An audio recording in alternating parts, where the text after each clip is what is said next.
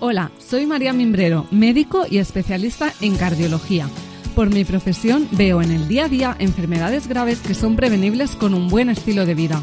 Por eso quiero ayudarte a cambiar de hábitos para que mejores tu alimentación, tu salud mental y tu estado físico.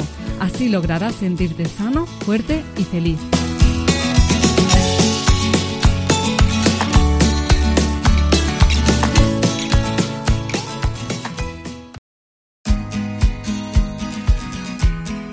Hola, soy María Mimbrero y estoy feliz de que estés dedicando unos minutos a escuchar este podcast. En este espacio aprenderás no solo qué debes comer y hacer para mejorar tu salud física y mental, sino que también te enseñaré cómo hacerlo creando nuevos hábitos. Te preguntarás por qué una cardióloga empieza a divulgar sobre el poder que tiene el estilo de vida sobre las enfermedades. En este primer capítulo te quiero contar el motivo de mi pasión por comunicar sobre alimentación, ejercicio y salud mental. Para que lo entiendas, te tengo que contar un poquito de mi historia personal y profesional. Así que allá va. Durante mis primeros años trabajando como médico, en los años de especialización, que son cinco, que llamamos la residencia, he tratado con muchos pacientes, sobre todo en las guardias, Concretamente, en el área de cardiología tratamos muchos infartos agudos de miocardio. De hecho, en todas las guardias de 24 horas solían caer uno, dos, sino cinco infartos agudos de miocardio. Pero, ¿qué es un infarto? Ocurre cuando una de las principales arterias del corazón se ha tapado del todo repentinamente por una placa de colesterol que se acaba de romper y por tanto la sangre oxigenada y con nutrientes no llega a un área concreta del corazón. Cuando esto ocurre, la persona, ya sea hombre o mujer, sufre un dolor de pecho y suele avisar al 112. Una vez el equipo médico de la ambulancia valora al paciente y diagnostica que está sufriendo un infarto casi con total seguridad, el paciente es trasladado directamente y sin ninguna demora al hospital, concretamente a la sala de hemodinámica, donde el equipo cardiológico especializado está listo para abrir la arteria obstruida mediante catéteres. ¿Qué son los catéteres? Pues son unos finos alambres que navegan por las arterias del brazo hasta llegar a la arteria tapada, que puede ser abierta mediante unos muelles llamados stents. En el mejor de los casos, el paciente llega con dolor y sudado, pero despierto y en el peor de los casos el paciente llega inconsciente y oxigenándose gracias a un respirador, porque el infarto le ha provocado una arritmia y con ello una parada cardiorrespiratoria. Muchos de estos últimos, a pesar de conseguir abrir esta arteria en el momento, no logran despertar nunca más. Tantos minutos de parada cardiorrespiratoria y ausencia de oxigenación del cerebro han dejado un daño neurológico irreparable. También un daño emocional irreparable se produce en esas familias que acaban de perder a su madre, padre, abuelos y además es que la mayoría de estos pacientes que sufren la parada cardiorrespiratoria son hombres y mujeres entre 40 y 60 años, es decir, no les toca.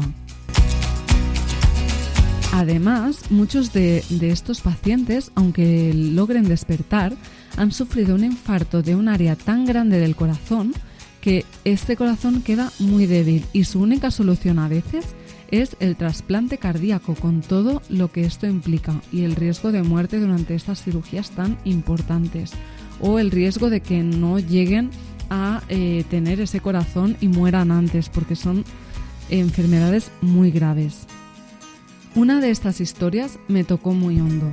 Al protagonista le pondremos Juan de nombre ficticio Juan era un hombre de 43 años que se encontraba en casa a solas con su hijo de 13, cuando empezó con un dolor de pecho muy intenso y de repente el hijo presencia como cae desplomado al suelo.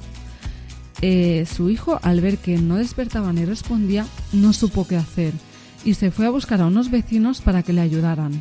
Pero claro, tardó unos 15 minutos en conseguir ayuda y que llegara la ambulancia y en esos 15 minutos no se le hicieron compresiones torácicas a Juan, por lo que su cerebro estuvo sin oxígeno todo este tiempo. Con las maniobras de resucitación del equipo médico de emergencias, consiguieron que su corazón volviera a latir y fue trasladado a mi hospital, intubado y bajo sedación, donde le abrieron la arteria de inmediato y su corazón quedó arreglado. Pero durante su estancia en la UCI, donde yo estaba en ese mismo momento trabajando, las malas noticias llegaron, con las pruebas neurológicas. Todo indicaba que Juan habría sufrido un daño neurológico muy importante y que no volvería a despertar nunca más. Pensar en el dolor y el trauma que debió sufrir el hijo de Juan y en que Juan no merecía morir tan joven me dolió mucho. Porque sí, ahora parece que los infartos te los tratan rápido con el STEN y todo va bien, pero esto no es verdad. Hay un porcentaje de casos, sobre todo cuando se producen en jóvenes, que son corazones eh, en teoría sanos, que no están preparados para que de repente se les tape una arteria que sufren arritmias y paradas cardiorrespiratorias. Así que esto es una enfermedad muy grave y recordemos que es la primera causa de mortalidad en nuestro país. Así que, con todo este drama, yo me empecé a preguntar por qué sufrían estos pacientes infartos. Porque las placas de colesterol de las arterias no es algo con lo que naces, ni suele ser genético. Tiene que ver con cómo nos alimentamos, qué tóxicos metemos en el cuerpo y otros malos hábitos. Así que empecé a ver como algo imprescindible hablarles a estos pacientes de la importancia de dejar de fumar, cambiar su alimentación y empezar a moverse. Y aprovechaba el momento inmediatamente después del infarto, mientras les hacía una ecografía del corazón, para averiguar sus hábitos de vida y hacerlos conscientes de que tenían un papel protagonista en la enfermedad. A muchos, solo con mirarles la piel, gracias a los años de observación, ya sabía que fumaban. Eran la gran mayoría. También indagaba sobre su dieta, que normalmente era muy pobre en vegetales y no tenían muy claro en qué consistía una dieta saludable. Además, la mayoría eran sedentarios y los que lo que sí que te decían todos es que estaban sufriendo mucho estrés laboral o familiar. Así que observé que estos cuatro puntos clave, alimentación, tabaquismo, sedentarismo y estrés, era algo que tenían el 90% de los pacientes en común. Conforme me iba dando cuenta de esto y veía todo el sufrimiento que comportaba para ellos y sus familias esta enfermedad, me empecé a indignar y a sentir una gran impotencia ante esta gran verdad. El 90% de los infartos son prevenibles y lo que es peor, los pacientes no lo saben. Creen que les ha tocado el infarto en la lotería de la vida. Yo hago lo que está en mi mano por informarles en los minutos, en los pocos minutos que tengo pasando visita. Les informo de cómo tienen que comer, en qué consiste una dieta saludable, lo importante que es que dejen de fumar y que se muevan. Pero claro, es muy poco tiempo. Y sobre todo con el tema de la alimentación me siento impotente porque, a ver, yo les puedo decir que hay que comer, pero si ellos no saben organizarse, no saben hacer recetas ricas, etc., lo que piensan es que les estoy condenando a una dieta de verdura hervida y que no podrán disfrutar más de la comida. Y claro, eso no es así. Paralelamente a este proceso de descubrir el importantísimo papel de los hábitos en la enfermedad cardiovascular, yo también empecé a mejorar mi alimentación. Empecé a estudiar sobre nutrición, a hacer más deporte, a cocinar eh, muchos más vegetales. Y lo reconozco, no, no es un camino fácil. Pensar que los médicos hacemos unas 5 o 6 guardias de 24 horas semanales, aparte del horario de 8 a 5, por lo que cuidarse resulta difícil cuando tienes tanta falta de sueño y un cansancio acumulado tan importante esta impotencia tan grande de ver tanto sufrimiento que podía evitarse me hizo hacer el clic. A ver, eh, no me malinterpretéis, estoy orgullosa de cómo hemos avanzado en el conocimiento del cuerpo y en nuevos tratamientos para aumentar la esperanza de vida. Pero la enfermedad cardiovascular se puede prevenir y ahí está la verdadera solución. Decidí así que me quería dedicar de alguna manera, aún no sabía cómo, a comunicar para evitar que las personas tengan que sufrir un infarto por falta de información. Como no me parece un camino fácil en un mundo con tanta desinformación, quiero ayudarte con las herramientas adecuadas para que vivas una vida plena y saludable. Porque la salud, según la definición de la OMS, es un estado de completo bienestar. Bienestar, ¿eh?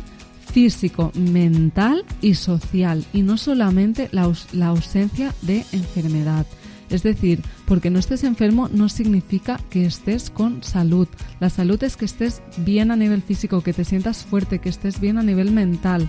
Son muchas más cosas que la ausencia de enfermedad y parece que la medicina ahora mismo la dirigimos a tratar las enfermedades en vez de a conseguir el bienestar físico de las personas. Y creo que una gran parte de la población no está sana. Puede que no estén ingresados en el hospital, pero en mi día a día, en las consultas en el hospital, veo muchas personas con problemas de peso, de obesidad, de mala alimentación, eh, problemas de movilidad, problemas mentales, etc. Y yo quiero ayudar a esas personas que no están bien, pero sobre todo quiero evitar que las nuevas generaciones lleguemos a ese punto. Así que en este podcast hablaré de forma distendida sobre qué dice la ciencia sobre la alimentación, el ejercicio, el descanso y la salud mental. También habrá entrevistas a personas de estos ámbitos que te ayudarán a poner en práctica estos nuevos hábitos que vamos a desarrollar poco a poco para mejorar tu salud. Te voy a dar las herramientas poco a poco y perdónate cuando no lo hagas perfecto. El punto clave para que cambies es que lo hagas desde el amor hacia ti mismo. Mi abordaje hacia el cambio de hábitos es desde la empatía y la comprensión, porque yo también he sido esa persona que no me alimentaba correctamente y tampoco he hecho deporte en mi vida, empecé hace tan solo tres años. Así que no te sientas culpable, no te sientas abrumado por todos los cambios que tienes que hacer y aprende poco a poco.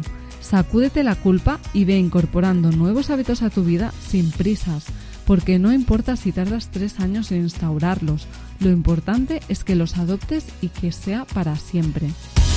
Bueno, y ya estamos.